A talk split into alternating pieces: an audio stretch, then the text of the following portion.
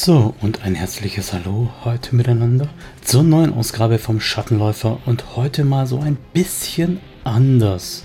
Anders ist ja eigentlich nicht schlecht, aber was meine ich jetzt eigentlich genau? Heute gibt es einen Werkstattbericht, wo ich euch mal ein bisschen eine Rundreise über das Wohl und Wehe des Schattenläufers geben möchte und ein paar, wie soll ich sagen, Designoptionen erklären möchte. Wenn es dich interessiert, einfach weiterspringen und wer reinhören möchte, viel Spaß damit.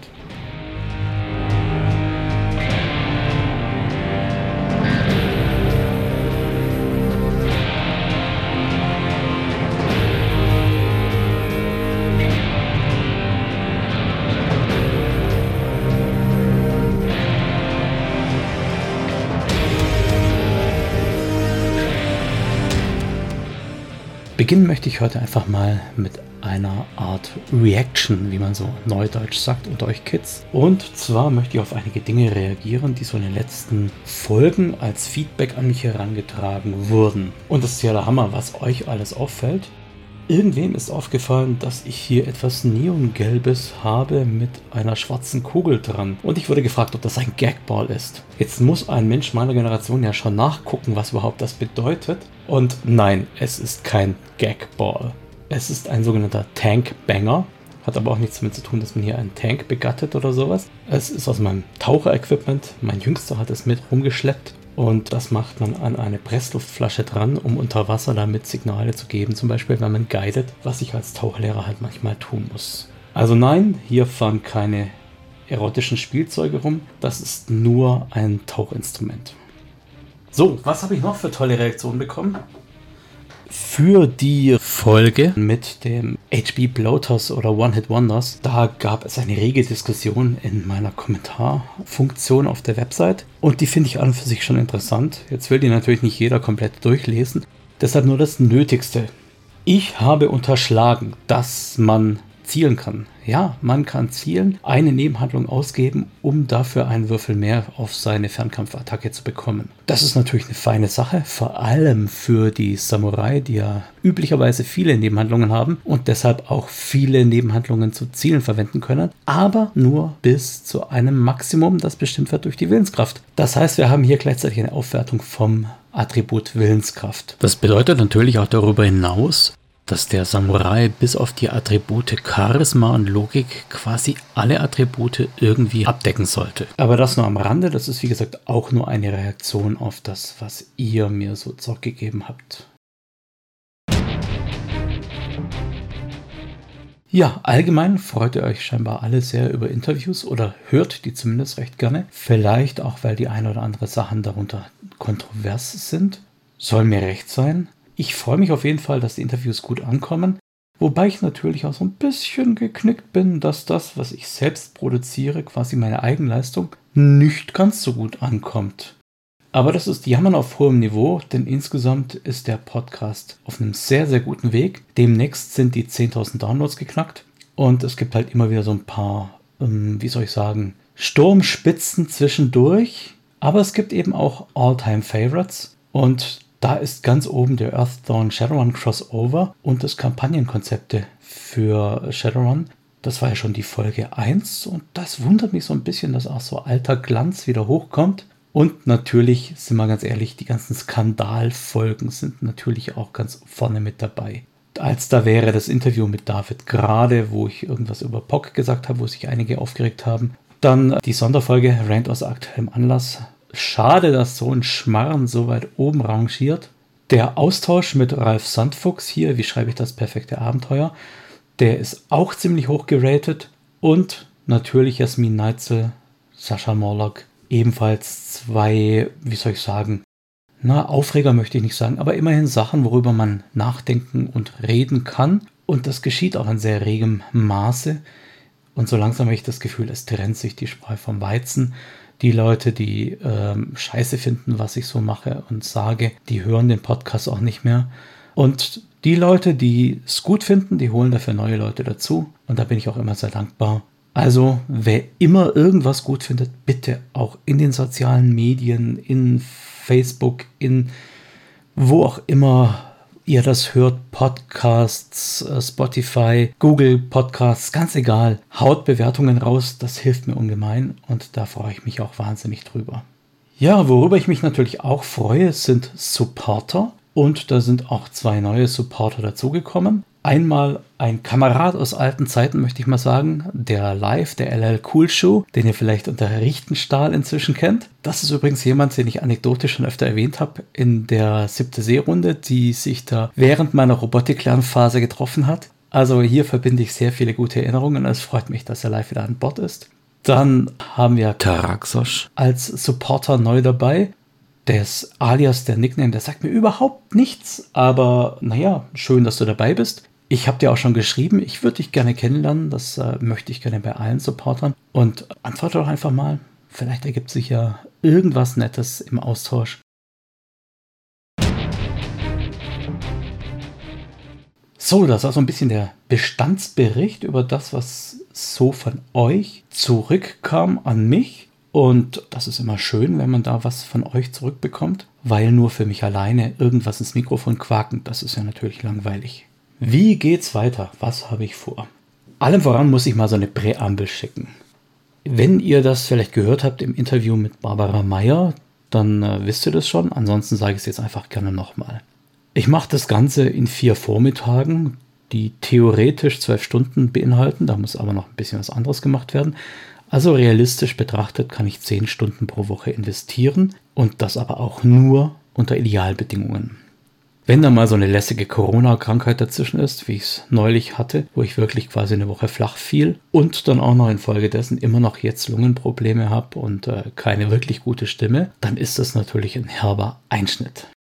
Dann habe ich auch noch drei Kinder, die ich schon während der Schulzeit regelmäßig durch die Gegend kutschiere und auch mal spontan jemand abholen muss. Wenn jetzt aber der Jüngste auch noch krank ist, dann fallen mir auch wieder Vormittage weg. Und jetzt, wo die Ferien auf uns zukommen, fallen mir im Prinzip alle Vormittage weg. Und das hat jetzt zwei Folgen. Die eine Folge ist die, dass ich Urlaub machen werde, hier sozusagen das Studio schließen. Und zwar betrifft das die komplette Zeit vom, also ab jetzt im Prinzip, ab dem Moment, wo diese Folge veröffentlicht ist, bin ich in Urlaub bis zum 12. September. Das ist der erste Schulmontag dann wieder. Ab da versuche ich dann wieder die Dinge in den Griff zu kriegen. Ich hoffe, die erste Woche wird nicht allzu turbulent in der Schule. Und dann schauen wir mal, wie die Sache wieder anläuft. Also, sprich, ab 5. August bis 12. September kastendicht. Da wird hier nichts stattfinden. Nichts? Nein, nichts auch wieder nicht. Denn ich habe noch jede Menge Interviews auf Halde, die ich, so wie ich halt dazukommen werde, schneiden werde und euch dann auch zur Verfügung stelle. Da dürft ihr aber euch nicht auf wöchentlichen Rhythmus verlassen, zumal ich auch noch einige Videos nachzuschneiden habe, die ich dann auch noch online bringen möchte auf YouTube. Jetzt haben wir da schon mal das Thema Interview geschnitten, dann bleiben wir da auch gleich dran. Bei den Interviews hatte ich ja bisher immer ganz strikt eine Dame, einen Herrn, eine Dame, einen Herrn. Jetzt ist es natürlich so. Denkt an die Präambel. Ich habe ja schon gesagt, ich habe nur na, 10 Stunden in der Woche Vormittagszeit für den Podcast. Und da ist die Schnittmenge mit dem normalen arbeitstätigen Erwachsenen natürlich sehr gering. Die meisten Interviewpartner haben natürlich potenziell eher Abendszeit oder vielleicht auch mal an einem Samstag, Sonntag. Das sind bei mir die Zeiten, wo natürlich die Familie drückt, wo hier Abendessen oder gemeinsame Aktivitäten oder sonst etwas anstehen. Das heißt, es ist schon mal sowieso schwierig, überhaupt Interviewtermine zu finden. Und dann ist es natürlich auch schwierig, eine Frau zu finden. nein, nein, ich bin verheiratet, alles gut soweit. Aber eine Frau zum Interviewen zu finden, wird immer schwieriger, denn es gibt ja so nicht die Masse an Shadowrun-affinen Frauen und man will ja auch nicht jedes weibliche Wesen direkt hinterm Busch vorzerren, auch wenn da eventuell gar kein interessanter Inhalt dabei rüberkommt. Ich bin sowieso der Meinung, dass jeder Mensch prinzipiell was Interessantes über sein Leben erzählen könnte. Die Frage wäre nur, ob das die breite Hörerschaft da draußen dann auch noch interessiert. Und da wir ein Shadowrun-Podcast sind, mh, hm, ja, wird es so langsam eng. Dann bin ich im letzten Interview auch darauf hingewiesen worden, dass es so langsam schwierig wird mit der Einordnung Jasmin Neitzel als Transfrau möchte ja auch als Frau angesehen und gelesen werden. Insofern habe ich sie natürlich auch als Frau eingeordnet. Jetzt gibt es natürlich auch vielerlei andere Leute, die sich da nicht einordnen lassen wollen. Stichwort non-binär. Das heißt natürlich, diese ganze Abfolge mit männlich, weiblich, männlich, weiblich ist schon mal ganz blöd, weil da ja zum Beispiel nichts Diverses stattfinden würde. Oder weil die sich entscheiden müssten, wie sie sich einordnen lassen. Also hiermit aufgelöst die Abfolge männlich-weiblich ist Geschichte. Interviews kommen so, wie die Interviewpartner kommen. Ich werde natürlich schauen, dass ich da nicht nur den cis-white Guy nehme, sondern trotzdem noch schön weit streue. Aber das Zwanghafte muss eben weg.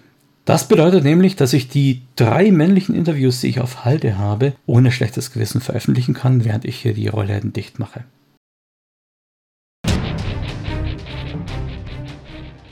Ja, noch so eine Sache, die an Terminfindung gekoppelt ist, ist der Metaplot. Der Metaplot, da habe ich mich ja mit dem Christian Brücken, Talon Sorge und der Gina Pfeiffer, Kisha the Fox, zusammengesetzt, um so ein bisschen über den Metaplot von Shadowrun zu reden. Das haben wir einmal gemacht und wollten es eigentlich ja, monatlich machen. Das wird so vermutlich nichts, weil ja, weil einfach die Zeit fehlt. Ich würde es gerne vormittags machen. Die beiden sind arbeitstätig, die würden es gerne abends oder eben am Wochenende machen. Und damit haben wir so ein gewisses Problem. Das kriege ich hin und wieder mal hin, aber eben nicht dauerhaft. Und genau aus dem Grund war ich auch so dankbar für diese Raw, diese Rules as Written, die der Christian und die Gina eingesprochen hatten. Das war quasi eine Fremdleistung, die ich dankbar angenommen habe, weil ich damit einfach eine Woche Sendezeit überbrücken konnte, wo ich selber nichts tun musste, wo ich ein bisschen Druck rausnehmen konnte und dafür dann übersetzen oder Romane schreiben oder am Abenteuer weiterschreiben oder sonst irgendwas. Ich weiß, da draußen gibt es viele Leute, die nicht wirklich so die Fans von dem Raw sind, weil sie sagen, das ist ja nur vorgelesen, was eh im Regelwerk steht. Es gibt auch eine ganze Menge Leute, die das Raw trotzdem ziemlich gut fanden. Ist Geschmackssache. Ich werde es weiter bringen, solange der Christian noch was bringt. Da ist jetzt noch der Abschnitt über die Rigger zum Beispiel, der vermutlich auch in zwei Teilen sein wird. Und danach ist da ja eh erstmal Ruhe. Und dann schauen wir mal, wie es weiterläuft. Aber ich habe gehört, dass es manchen nicht so recht passt. Tja, die Sache ist bloß die, wenn Raw wegfällt, dann muss ich wieder alles alleine machen. Ja, dann bin ich weiter in das Nadelöhr, der Engpass. Und damit habe ich auch immer wieder die Situation, dass es auch mal hin und wieder nicht so optimal läuft. Und nicht so optimal, so böse das klingt, sind dann Schulferien oder Krankheitszeiten. Tja, dann müsst ihr halt damit klarkommen. Oder, andere Version, ihr da draußen habt irgendwas, was zum Thema Shadowrun dazugehört oder auch nur irgendwie in den weiteren Dunstkreis Rollenspiel Cyberpunk passt, dann bin ich gerne bereit, dafür Plattform zu sein und das würde mich entlasten und euch eine Plattform geben. Also bitte, wer was hat, gerne her damit. Ihr kennt alle meine Möglichkeiten zu antworten, zu reagieren, zu kontaktieren. Nutzt sie bitte fleißig. So, viel gemeckert. Was habe ich aber wirklich vor? Nachdem ja ganz viele gesagt haben, dass das Abstimmverhalten von interaktiven Hörbuch nichts darüber aussagt, ob man es gut findet oder nicht, sondern oft auch einfach nur damit zu tun hat, dass irgendwelche Leute das Hörbuch zum Teil um 5, 6, 7 Wochen verspätet hören und dann einfach keine Zeit mehr haben, um noch abzustimmen, habe ich jetzt mich doch dazu durchgerungen, dem interaktiven Hörbuch eine zweite Season zu verpassen. So als kleiner Teaser, die zweite Season wird stattfinden in Stuttgart, in Stuttgart, gell, ja, und grob den Dunstkreis der Musikindustrie, der Wolkenstadt und der Mühlhausener Slums behandeln. Da ist Hass auf andere Metatypen, soziale Ungerechtigkeit und der ganze typische Shadowrun-Schmodder mit dabei. Soll also richtig schön grim and gritty werden und da freue ich mich schon wahnsinnig drauf. Ich werde wechseln auf den einen Erzähler, wobei der nicht immer in jeder Folge derselbe sein muss, aber einfach so ein bisschen weg vom Omniscient und weg von einer ganzen Gruppe, einem ganzen Team, das ich dann gleichzeitig bespielen müsste. Ja, ich hoffe, ihr freut euch drauf. Zumal mir auch schon rückgemeldet wurde, dass ich im ein oder anderen Stream mal so ein bisschen Schwäbisch habe durchrutschen lassen. Das passiert eben im Eifer des Gefechts und wenn ich nicht hier konzentriert am Mikrofon sitze und meinen Text vor mir visualisiere, ja, dann passiert das halt manchmal. Und wenn ich hier in Stuttgart mein Hörbuch mache, dann kann ich so richtig ungeniert das Schwab raushängen, wie man so schön sagt bei uns da, gell? Ja, also, da kann ich auch Lokalkolorit machen und das werde ich auch. Noch so ein bisschen was im Dunstkreis Hörspiel.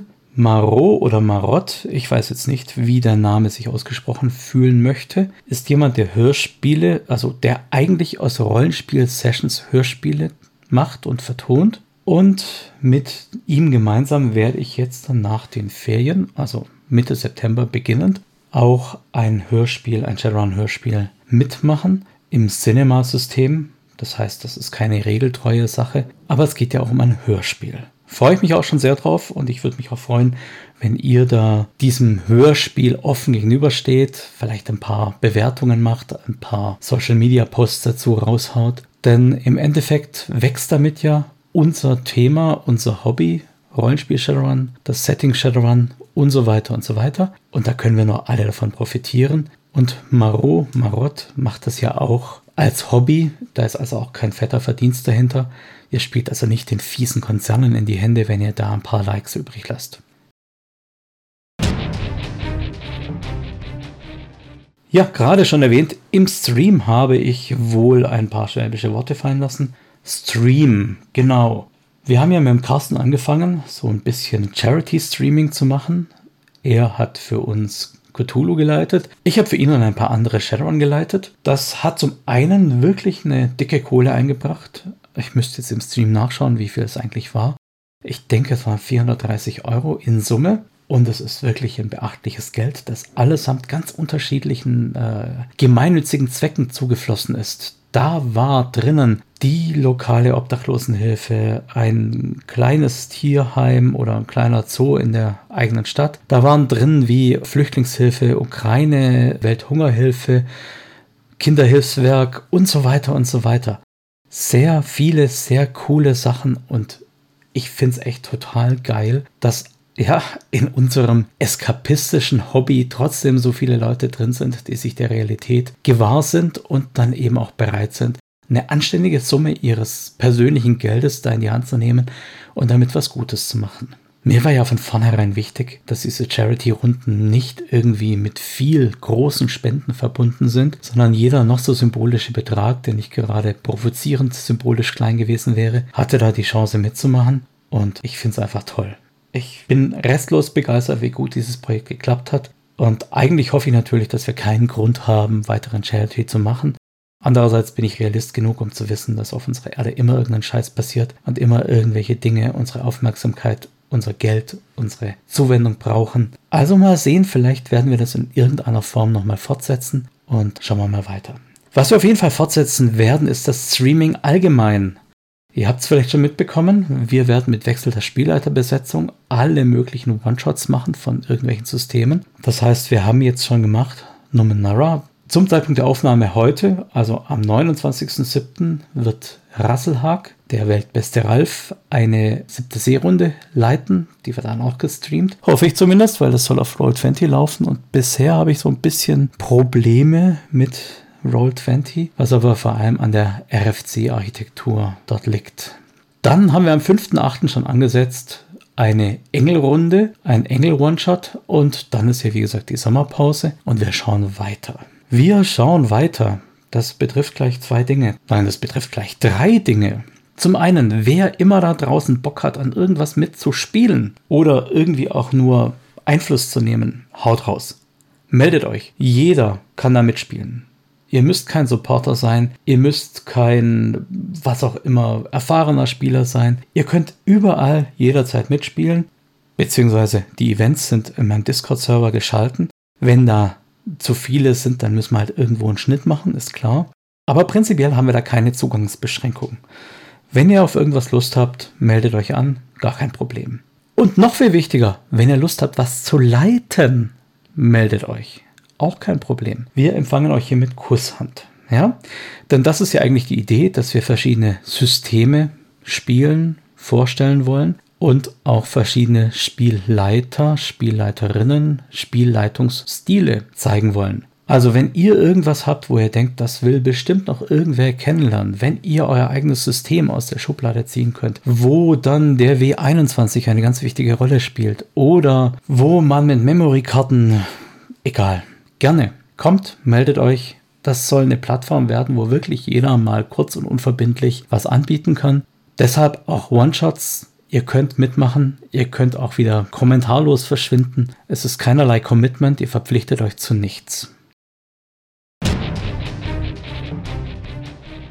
So, jetzt noch was anderes. Ich wurde ja schon gefragt, ich als Mr. Shadowrun, Ralf, vielen Dank für diesen blöden Spitznamen. Ich weiß nicht äh, warum, aber er scheint sich durchzusetzen. Warum ich als Mr. Shadowrun denn keine Shadowrun-Kampagne hoste. Das hat zwei Gründe.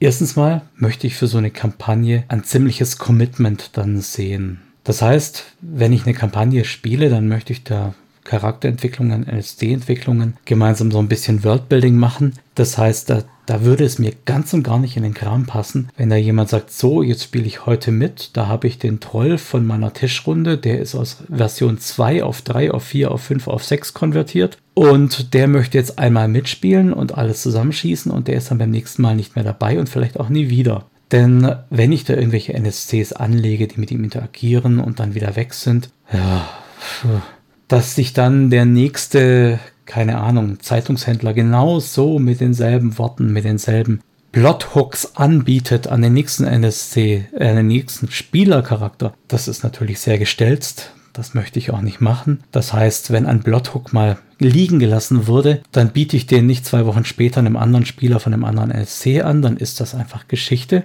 Und da möchte ich nicht allzu viel verballern. Und was natürlich noch schlimmer wäre, wenn ein besagter Spieler den Plothook aufnimmt und dann nicht mehr erscheint. Dann ist nämlich die Agenda auch gestorben und das wäre noch viel schlimmer, weil dann ist es ja dauerhaft verbrannt. Also, wenn ihr sagt, ich bin bereit mitzuspielen, ich bin bereit ein Commitment zu leisten und zu sagen, einmal pro Monat bin ich da, streame mit, habe auch kein Problem damit, dass man mein Gesicht im Fernsehen, im Twitch sieht, dann meldet euch gerne. System wäre natürlich Shadowrun 6, weil alles andere ist Geschichte. Provokante These. Widerspruch bitte gerne in den Kommentaren. Also, wenn ihr mitspielen wollt, meldet euch. Ich würde auf jeden Fall vorab besprechen, wie die Richtung aussehen würde. Das heißt, wir würden uns vorher mal treffen und das Ganze durchsprechen und quasi die Session Zero formulieren, den Kampagnenstil formulieren und so ein paar, ja, wie man jetzt inzwischen sagt, Strings and Veins definieren. Also, wenn ihr Interesse habt, meldet euch. So, das war jetzt ziemlich viel Streaming-Gelaber. Das sollte ja eigentlich nur so ein Nebenprojekt werden. Und jetzt ist es zeitlich fast so ein bisschen ein Hauptprojekt geworden. Was habe ich mit dem Podcast noch vor?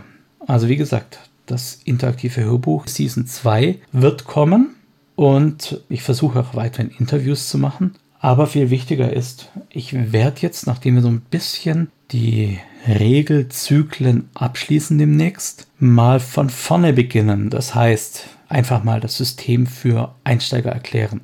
Es gibt viele, die haben hier den Podcast irgendwann mal aufgeschnappt und kennen eigentlich Shadowrun nur so von früher und äh, wissen nicht, wie es aktuell aussieht. Haben vielleicht das System auch nie wirklich gekannt oder gespielt. Wir gehen ein bisschen ein auf das eigentliche Regelwerk. Dann möchte ich das Setting von Shadowrun selber mal so ein bisschen darlegen. Möchte also ein bisschen in Tiefe gehen und über die Geschichte des Genres Cyberpunk reden, from the very bottom sozusagen. Also angefangen mit Robert K. Dix und den ganzen Sachen, die wir heutzutage so als Cyberpunk kennen. Ich möchte in einer anderen Folge auch über die ganzen Philosophien, die dahinter stecken, reden. Sprich, Transhumanismus, Dystopie, über Cyberpunk die großen Anführungszeichen bei Punk und das Genre in dem, was es eigentlich bedeutet, auch nochmal so ein bisschen abklopfen.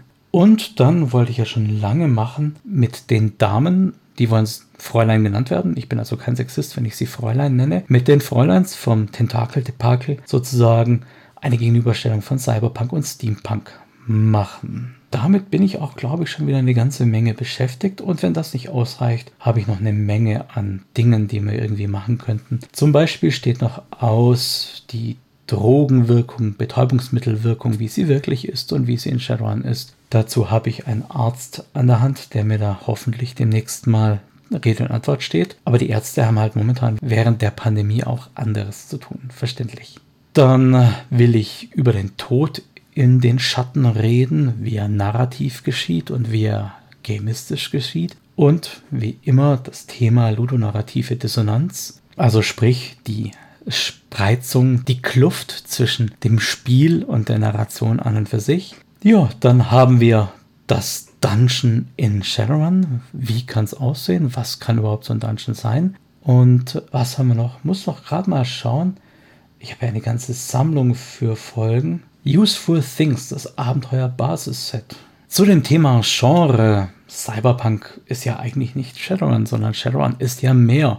Das ist ja im Prinzip Cyberpunk Fantasy, Science Fantasy wird es auch oft genannt. Möchte ich auch einfach mal mehr über das Genre Science Fantasy reden weil da ist mehr, als wir in Shadowrun kennen. Da gibt es fantastische Systeme, fantastische Franchises. Ja, und wo ich eben sagte, Shadowrun 6, alle anderen Versionen sind ja Geschichte. Das war natürlich bewusst provokant, denn ich möchte aufrufen zum Battle of the Versions. Das heißt, ihr könnt mir als Nachricht, als Sprachschnipselchen, in MP3, in The Wave, in was weiß ich, auf dem Facebook Messenger oder sonst wo. Ihr könnt mir eure Meinung zukommen lassen. Welche Version ist die beste, welche Version geht gar nicht und vor allem, das ist viel wichtiger, warum? Warum spielt ihr Shadowrun 5? Weil bei 6 was fehlt oder warum ist 3 die geilste, obwohl man Eimer voll Würfel gebraucht hat oder wie auch immer.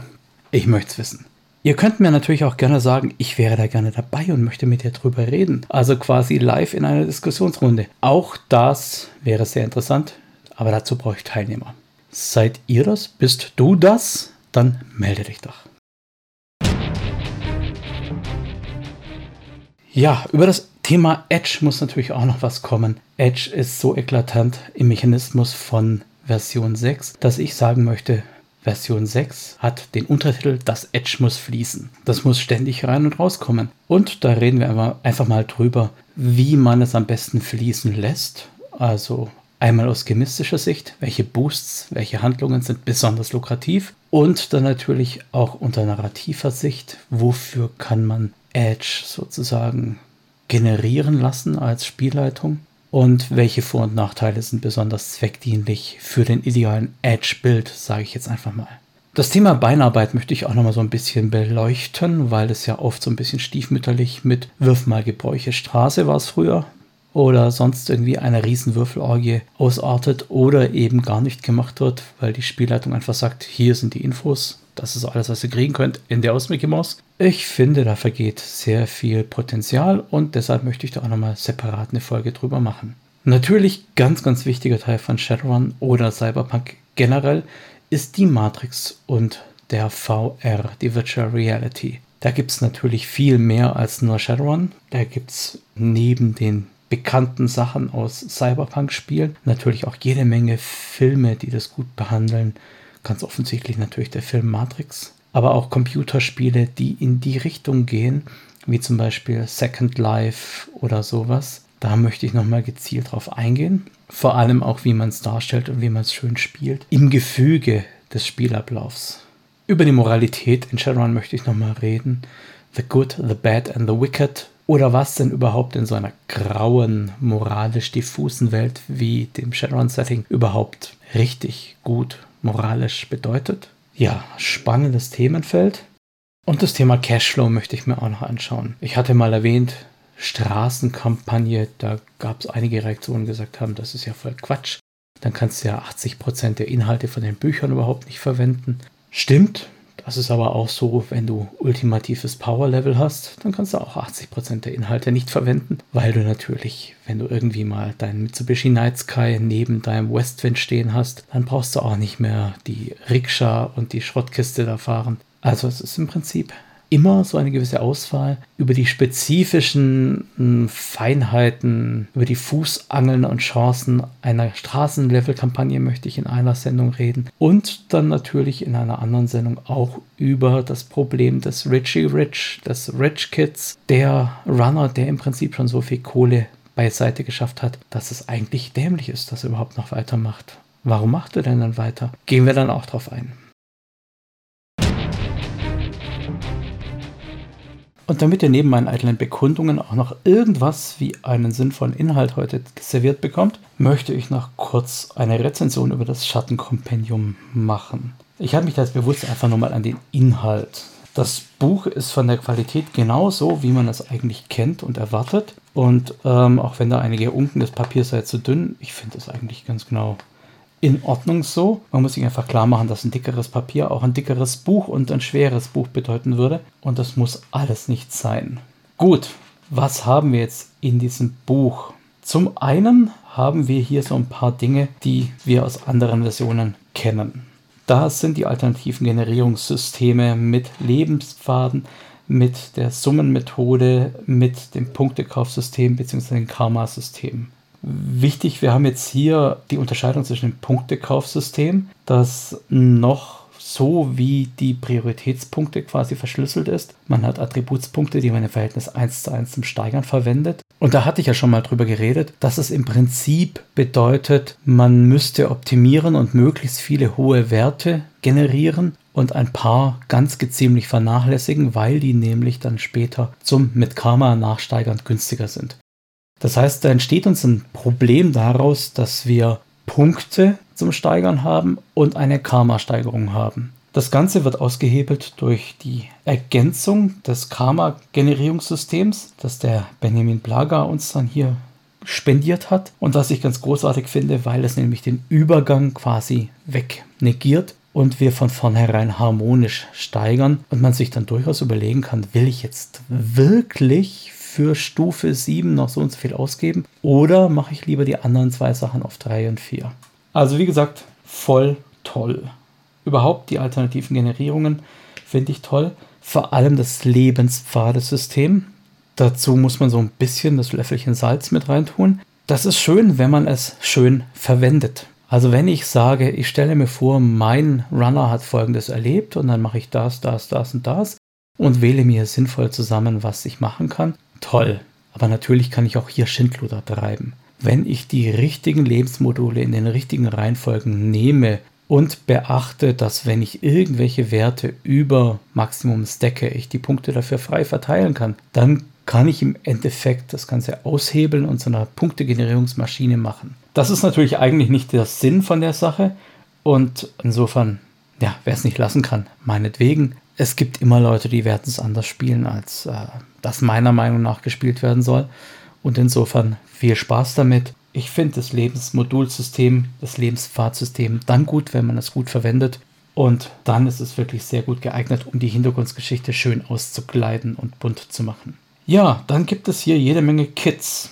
Zum Beispiel gibt es Kits für den Nahkampfadepten, für den Pistolero, für den Drohnenrigger und so weiter. Das sind sozusagen vorgeschlagene und schon komplett aufsummierte Pakete. Das hat zwei schöne Nebeneffekte. Der eine schöne Nebeneffekt ist, dass man vermutlich nicht mehr am Tisch sitzt mit jemandem, der sagt, äh, du kannst mich nicht anrufen, weil ich habe mir keinen Comlink gekauft, das habe ich irgendwie vergessen. Außerdem habe ich keinen Lebensstil, weil das habe ich auch vergessen. Und äh, eine Sinn habe ich auch keine, da hat das Geld nicht mehr gereicht. Das hast du dann natürlich nicht mehr, weil diese Leute alle irgendwie das Nötigste haben. Da gibt es dann auch runde Pakete, was für Hacker günstig wäre, was für Cyberohren, Cyberaugen und so weiter gut wäre. Die sind dann halbwegs aufeinander abgestimmt und in Qualitätsleveln verfügbar. Und das ist doch schön. Das ist also vor allem für Systemeinsteiger und welche, die schnell mal eben einen Charakter erschaffen wollen, eine tolle Sache. Dann das Kapitel, das wir aus den alten Büchern kennen und wo wir uns wahrscheinlich schon alle irgendwie drauf gefreut haben, weil es irgendwie alle toll finden, die Meta-Varianten. Ihr wisst, ich bin kein Freund von freakigem Charakteren. Für mich ist es am besten, wenn es die Basics sind. Und insofern sehe ich das Ganze so ein bisschen mit einem weinen und einem lachenden Auge. Ich finde allgemein, die Meta-Varianten sind jetzt keine Gamebreaker und insofern für mich voll okay, weil sie ja im Endeffekt nur kleine Modifikationen, in der Regel fluffige oder optische oder winzige Regelmodifikationen am eigentlichen Metatyp sind. Das heißt, mit den Meta-Varianten so habe ich kein Problem. Womit ich ein Problem hatte, waren die Gewichtungen, weil die Gnome zum Beispiel waren unheimlich fett für ihre Größe. Da hat die deutsche Version einiges ein bisschen besser, wie ich finde, wie die amerikanische Originalversion. Dann geht es aber direkt weiter mit den Metasapienten. Und ich gönne es jedem, der das so spielen möchte. Ich persönlich habe meine Probleme damit. Nicht nur deshalb, weil das natürlich immer so ein bisschen die extra scharfe Extrawurst ist, sondern vor allem deshalb, weil es in der Regel nicht wirklich gespielt wird. Wir hatten es schon mal bei Charakterbeschreibungen, glaube ich. Oder ich habe das Thema bestimmt schon so oft durchgenudelt, dass ihr es schon nicht mehr hören könnt.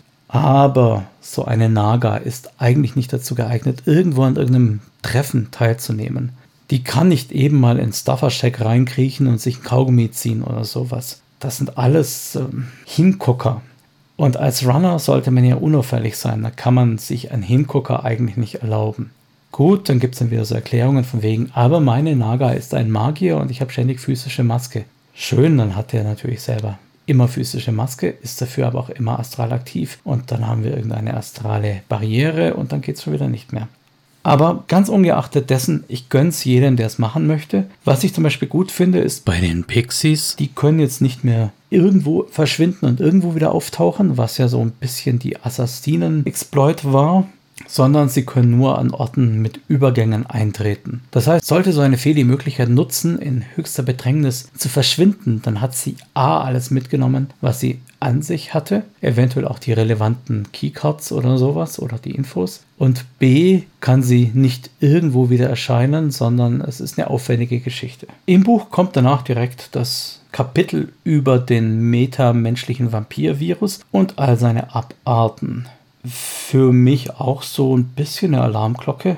Wenn ich höre, dass jemand ein Ghoul spielt oder ein Vampir, dann bin ich da schon mal sehr, sehr vorsichtig. Ich kann da nur mal kurz aus meiner Vampire-Zeit, die sehr intensiv und sehr, sehr kurz war, berichten. Da hatten wir auch angefangen mit stimmungsvollem Spiel und sehr einfühlsam die erste Blutspeise quasi beschrieben und ausgespielt. Und beim zweiten Mal war es schon etwas kürzer und dann kürzer und kürzer und irgendwann war es im Prinzip, als ob man sich eine Dose Bier aufmacht ich gehe mal eben tanken. Das waren so Ingame-Worte, die man so als Vampir gesagt hat, wenn man ein paar Blutpunkte von einem Sterblichen brauchte. Und das hat mir überhaupt nicht gefallen und deshalb vielleicht da so ein gewisses Aber an die ganzen Essenzfresser, die hier angeboten werden. Im Wesentlichen gönne ich, wie gesagt, jedem sein eigenes Spiel. Es ist ja auch überall dran geschrieben, dass nur das am Tisch zugelassen ist, wo die Spielleitung den Daumen hoch hält. Und insofern ja, könnt ihr euch vorstellen, dass bei mir wahrscheinlich in der Regel der Daumen unten wäre bei irgendwelchen Vampiren, Ghoulen oder ganz, ganz schlimmen Sachen. Da gibt es nämlich auch durchaus Varianten dabei,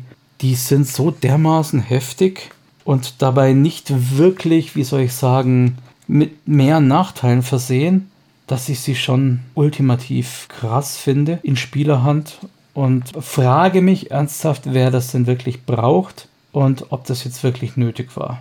Also die Mutakwa zum Beispiel, die als Abart der Trolle unter dem Stamm I1a Bruckner Langer mutieren, die sind schon ein bisschen überpowered. Das habe ich jetzt so genannt und ja, jetzt bin ich mal gespannt, ob man demnächst jede Menge Mutakwa herumlaufen sieht. Also wie gesagt, ich genieße es mit Vorsicht, mit einer gewissen Neugier, aber für mich sind das NSCs. Ganz unabhängig davon, hier sind die Möglichkeiten dafür und ihr könnt spielen. Viel Spaß damit! Zum Guten wie zum Schlechten, die Vor- und Nachteile, da finde ich, kann man gar nicht genug davon haben. Das einzige Problem ist jetzt natürlich, dass wir mittlerweile Nach- und Vorteile in Feuerfrei, in Arkane Kräfte, in jetzt hier dem Schattenkompendium, im Grundregelwerk und im Vollgas haben und wahrscheinlich demnächst auch noch im Matrix-Handbuch. Also die Nach- und Vorteile werden immer weiter zerstreut und man hat gar nicht mehr so die Übersicht, über alles bei der Charaktergenerierung. Und vor allem die arme Spielleitung, die auf irgendeinem Con Charaktere bekommt mit Vor- und Nachteilen, die sie gar nicht kennt. Ein bisschen schwierig. Ich habe an der Stelle schon öfter darüber nachgedacht, ob man nicht so etwas ähnliches wie D&D Beyond machen könnte. Also sprich, so eine Art Online-Datenbank aller Vor- und Nachteile. Das hat natürlich den großen Nachteil, dass dann manche Regelwerke vielleicht gar nicht mehr verkauft werden würden. Aber es hat eben auch Vorteile, dass jeder jederzeit reinschauen kann, was für Vor- und Nachteile es gibt und niemand quasi einen schlechteren Charakter hat, nur weil er das Regelwerk nicht hatte, wo der Game-Breaking-Vorteil drin steht. Wobei so Game-Breaking ist da eigentlich gar nichts. Es sind nur zum Teil Sachen, die die Möglichkeiten erweitern, wie zum Beispiel die Bodytech-Gewöhnung, die ich ziemlich gut finde, oder mehr Maschine als Metamensch, was so ein bisschen die Dysbalance zwischen den mundan versalberten Charakteren und den essenzschonenden Adepten, Zauberern, sonst irgendwas herstellt. Ganz, ganz toll finde ich den Abschnitt Spielwiese. Da sind Sachen drin für mehr Edge für alle. Das kann Auffrischregeln sein, das kann die Generierung sein. Da wird eine Edge-Bank anempfohlen und so weiter und so weiter. Finde ich allgemein sehr gut, weil Edge ist wie gesagt so ein Faktor im Spiel, der wirklich entscheidend ist. Und ich habe schon festgestellt, dass manche Charaktere sich da deutlich schwerer tun mit der Generierung von Edge als andere. Zumal, wenn man so ein bisschen den Check of All Trades spielen möchte und in nichts so wirklich super mega gut ist, dann kommt es halt ganz schnell vor, dass man mit Edge ziemlich knapp dran ist, wo man genau für diesen Charaktertyp eigentlich das Edge bräuchte. Übrigens in der Spielwiese ist dann auch die Charakterschaffung nach Karma-System drin finde von der Platzierung her nicht ganz geeignet. Das sollte nach vorne zu der eigentlichen Generierung. Aber so ist es halt nun mal jetzt. Und wenn man es weiß, ist ja auch kein Problem. Ganz tolle optionale Regeln. Also für mich wirklich die, die das Spiel wahnsinnig bereichern, weil sie narrativ einiges hergeben. Das ist zum Beispiel das Latent erwacht. Hier kann ich endlich einen Charakter spielen, so wie im alten Nintendo-Spiel wo man als Straßensamurai irgendwann den Hund in sich gespürt hat und zum Hundeschamane mutiert ist. Gut, das Spiel war an einigen Stellen frei vom eigentlichen Setting und hat es nur so grob bewirtschaftet. Aber ich finde es wahnsinnig reizvoll, mal so einen latent erwachten Charakter zu spielen. Also, sowas könnte ich mir gerne mehr vorstellen, ja? Dann auch der Transhumanismus ist so etwas, was auf lange Sicht die Perspektive für Straßensamurai weiter offen ist oder Decker oder Rigger oder sowas. Da geht es schlicht und einfach darum, dass analog zur Wandlung oder zur Initiation der Technomancer oder der Zauberer die mundanen Charaktere virtuelle Essenzpunkte sich kaufen können, quasi wie Kraftpunkte oder Echo-Punkte, nur eben, dass sie da weitere Implantate einbauen können. Ich wüsste zwar nicht, was meine Charaktere noch alles parallel brauchen würden, zumal ja die Plus 4 Grenze immer noch hart bleibt, aber schön trotzdem. Einige andere Sachen sind auch hm, nett, um das Ganze so ein bisschen sinnvoller zu machen. Zum Beispiel hatte ja jetzt lange Zeit niemand mehr die Hyperschilddrüse, die ja plus 1 auf alle körperlichen Attribute gibt. Und nach den typischen Regeln kann ich ein Attribut noch einmal verstärken. Das heißt, es hat keiner genommen, weil wenn ich Geschicklichkeit machen möchte, dann mache ich das per Muskelstraffung und haue dann gleich plus 4 drauf und mache da keine Hyperschilddrüse. Mit den aktuellen Regeln, mit dieser Ergänzung ist es jetzt so, dass ich die Hyperschilddrüse trotzdem dazu nehmen kann, wenn sie mit allem kompatibel ist. Von den Pluspunkten können dann maximal 4 durchkommen. Das heißt, ich komme auch mit der Muskelstraffung 3 auf meine 4 Punkte Geschicklichkeit. Aber ich darf es eben kombinieren und kann mir den plus 1 Stärke, plus 1 Konsti noch dazu holen. Ja? Finde ich schön. Sowas könnte gerne mehr kommen. Dann gibt es eine ganze Menge Regeln über Explosionen, Decken, Deckung, Ausweichen und so weiter. Ja, da muss man selber wissen, ob man die so will oder nicht.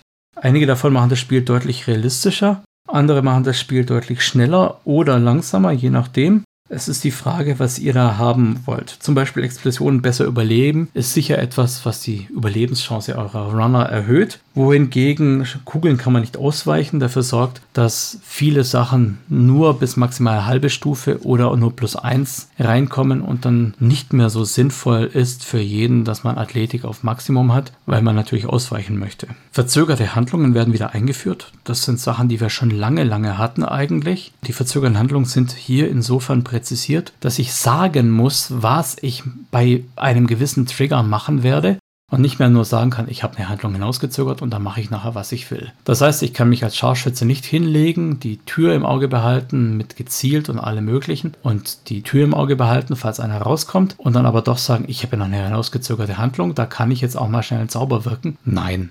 Ich sage, unter welcher Bedingung ich was tun werde und diese Handlung steht sozusagen im Raum und triggert, wenn sie eben ausgelöst wird und ansonsten nicht. Hier sind auch Regeln für soziale Encounter, für soziale Kämpfe, sage ich jetzt mal, wo man so richtig einen sozialen Zustandsmonitor hat und da gegeneinander argumentieren kann, Debating Battles sozusagen machen kann. Ich weiß nicht, ob man sowas wirklich machen sollte. Wenn ihr tatsächlich so spielt, dass ihr Verhandlungen gemistisch löst mit den Würfeln, dann kann ich mir das ganz gut vorstellen. Wenn ihr allerdings sowieso eure Encounter ausspielt und die Verhandlung ausspielt und die Würfel dann noch so zum Abrunden, um zu gucken, ob das Ganze gut oder schlecht läuft, dann finde ich das eher überflüssig, weil es das Ganze auch in die Länge zieht. Kämpfe haben ohnehin schon den großen Nachteil, dass sie die Dinge in die Länge ziehen. Das muss nicht nochmal extra passieren. Gut, was haben wir sonst noch? Neue Connections haben wir. Das macht Sinn, weil die Auswahl dadurch größer wird. Es werden auch Connection-Typen eingeführt was ganz wichtig ist, weil sie nämlich ja, unter anderem auch vorne verlangt werden. Das ist ein bisschen blöd in der Abfolge des Buches, dass hinten die Connections erklärt werden mit den Typen und vorne in den Lebensmodulen aber schon drin steht, sie bekommen so und so viele Connections des Typs das und das. Ja, was soll ich sagen? Ungeschickt gemacht, aber so ist es jetzt halt gelaufen. Diese Connections haben Typen, zum Beispiel organisiertes Verbrechen, Konzern, Straße, Magie, Technik, wie auch immer. Und auch für die alten Connections werden da Typen geliefert. Das ist aber nur nebenbei. Das wird relevant, falls irgendwo drin steht, eine Connection dieses Types könnte hier weiterhelfen. Und ob das in zukünftigen Abenteuern, Anthologien oder sonst irgendwas aufgenommen wird, da müssen wir mal warten. Bisher ist ja nichts Neues diesbezüglich rausgekommen. Die Auswahl insgesamt ist größer und damit eine weitere Palette geschaffen, wobei viele von uns ja bestimmt schon jetzt ihre Connections nicht eins zu eins aus dem Blatt geholt haben, sondern eher frei erfunden haben und aufgeschrieben haben und dann eben fluent behandelt haben. Aber tatsächlich wird hier für sehr vieles sehr viel Regel eingeführt, unter anderem zur Generierung von Gefallen, zur Verwendung von Gefallen, wie Gefallen den Preis beeinflussen, wie eine Beeinflussung des Preises die Gefallen beeinflusst, wie Gefallen die Loyalitätsstufe beeinflussen können, wie Loyalitätsstufen und so weiter und so weiter. Ehrlich, das brauchen wir doch nicht. Wenn die Spielleitung der Meinung ist, diese Connection ist ein enger Freund, dann kann ich mir selber überlegen, was dieser enge Freund alles tun würde, wozu er bereit ist und was er an Zugeständnissen machen würde. Das nennt sich Rollenspielen. Diese Regeln regeln das, was ich sonst als Rollenspiel gemacht hätte. Also brauche ich nicht. Aber man muss halt einfach dazu sagen, es ist einfach die strikte Übersetzung dessen, was wir als amerikanisches Original vorgelegt bekommen haben. Also machen wir das. Ja, auch übersetzt natürlich hier die Lebensstile und was sie bedeuten, was das zur Heilungsrate beinhaltet, welche Vor- und Nachteile man noch für sein Haus, seine Wohnung, sein sonst irgendwas haben könnte. Das finde ich ganz nett, weil es so ein bisschen Barbie-Play ist, allerdings ein Barbie-Play, das durchaus mit Werten gewürzt ist. Und weil ja gleichzeitig, wenn ich meine Wohnung so ein bisschen ausgestalte, ich mir mehr und mehr Gedanken mache über meinen Charakter. Statt also nur zu sagen, ich habe halt irgendwo eine Mittelschichtwohnung, kann ich da sagen, okay, und die liegt im Parterre und hat dann aber noch einen Ausgang nach hinten raus, damit ich schnell fliegen kann und so weiter und so weiter. Finde ich schön. Dann geht es so ein bisschen über Fahndungsstufen und was das mit der Reputation und so weiter macht. Ja, das finde ich nett. Das sind eigentlich auch wieder so ein paar Regeln. Ja, ich muss ehrlich sagen, ich kenne schon mal wenige, die die Fahndungsstufe überhaupt verwenden und bei denen die Reputation überhaupt sinnvoll geführt wird. Ich mache es mehr oder weniger immer so, um einzuschätzen, wie gut meine Runner sind. Aber ich kenne viele Spieler, die da überhaupt nicht drauf achten. Vor allen Dingen, wenn man in One-Shots spielt und dann mal dort und mal dort seinen Charakter quasi in Urlaub schickt ja, dann ist es immer so eine Sache. Da kann man dann sagen, die Fahndungsstufe ist wieder weg. Oder der neue Spielleiter weiß ja nicht, dass ich Fahndungsstufe was weiß ich was habe. Insofern muss man das nicht noch komplizierter machen. Zumal hier auch noch vorgeschlagen wird, man könnte die Fahndungsstufe nach mehreren Fraktionen ausformulieren. Also sprich, bei der Seattler Lone Star könnte ich eine bessere Reputation, eine bessere Fahndungsstufe haben, weil ich da vielleicht mal irgendwo geholfen habe und weil da irgendein Connection von mir sitzt, die hin und wieder Akten verschwinden lässt oder meinen Namen rausstreicht oder sonst irgendwas. Wie gesagt, muss man nicht haben. Es ist vielleicht was, was eine Spielleitung mal durchlesen kann. Vor allem ja die Auswirkungen der Reputation, wie die NSC vermutlich darauf reagieren werden oder auch nicht. Wobei, das ist auch schon wieder so eine Sache, gell? Das muss ja nicht jeder NSC so machen. Wenn ich unter lauter Ganoven bin, dann stört dir meine Reputation minus 20 wahrscheinlich weniger als im Konzernumfeld. Und dann müsste man ja eigentlich wieder genau schauen, bei wem habe ich denn eigentlich die Reputation? Weiß der Konzerner überhaupt, dass ich das und das ausgefressen habe, hier Gewalttaten habe und äh, wenn ich die Stadt wechsle, was passiert mit meiner Reputation? Kann ich sie mitnehmen? Muss ich sie mitnehmen? Hm, okay. Wie gesagt, ein Kapitel, das man sich mal durchschauen kann, aber nicht muss. Insgesamt ist dieses Buch natürlich fast schon essentiell, würde ich sagen. Und das sage ich nicht, weil ich daran mitgearbeitet habe, das sage ich, weil ich wirklich der Meinung bin. Allein schon mal angefangen damit, dass ich eine irrsinnige Spanne an Möglichkeiten dazu gewinne, die nicht unbedingt immer sinnvoll ist, weil ich möchte ja auch keine Gruppe, die aus einem Wakiambi, einem Fumori, einem Gnom und einer Naga besteht oder sowas. Das möchte ja eigentlich keiner. Das wäre irgendwie die Freakshow. Aber trotzdem, die Möglichkeit für Spieler, so einen Charakter vielleicht auch nur mal auszuprobieren für eine Session oder so, finde ich durchaus reizvoll. Vor allem, wenn sie natürlich so Besonderheiten haben, die man auch eine Session lang ausspielen kann. Zum Beispiel so ein Wakyambi wird überall auffallen, weil sie einfach riesengroße, dürre, schwarze Elfen sind. Oder diese Dalakitnon, die sind natürlich mit ihrer Geschlechtswandlungsfähigkeit. Dalakitnon sind die Elfen-Meta-Variante, die ihre Geschlechtserscheinung ändern kann. Und das ist natürlich mal was, was man vielleicht mal ausprobieren möchte, aber nicht dauerhaft mit sich rumführen möchte. Und ich möchte das natürlich auch ermutigen, dass man sich mal ausprobiert, dass man mal was Freakiges macht, dass man mal überlegt, wie wäre es denn, wenn. Das ist das Reizvolle an Rollenspiel. Dafür finde ich diese Möglichkeiten sehr gut. Oder die Nartaki mit ihren Mehrfacharmen, Valkyre mit ihren Flügeln. Das sind Sachen, die sind vielleicht einfach mal cool, aber dauerhaft damit spielen muss man natürlich nicht und vor allem muss man keine ganze Gruppe davon haben. Denn die wären ja wirklich der Zirkus quasi.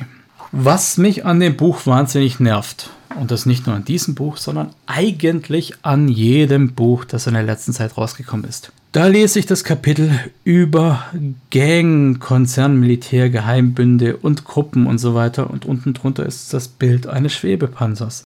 Und ich frage mich, warum? Ja gut, da war halt Platz. Oder irgendwo anders, wo es um Lebensstile geht, da kommt unten drunter das Bild einer Handgranate.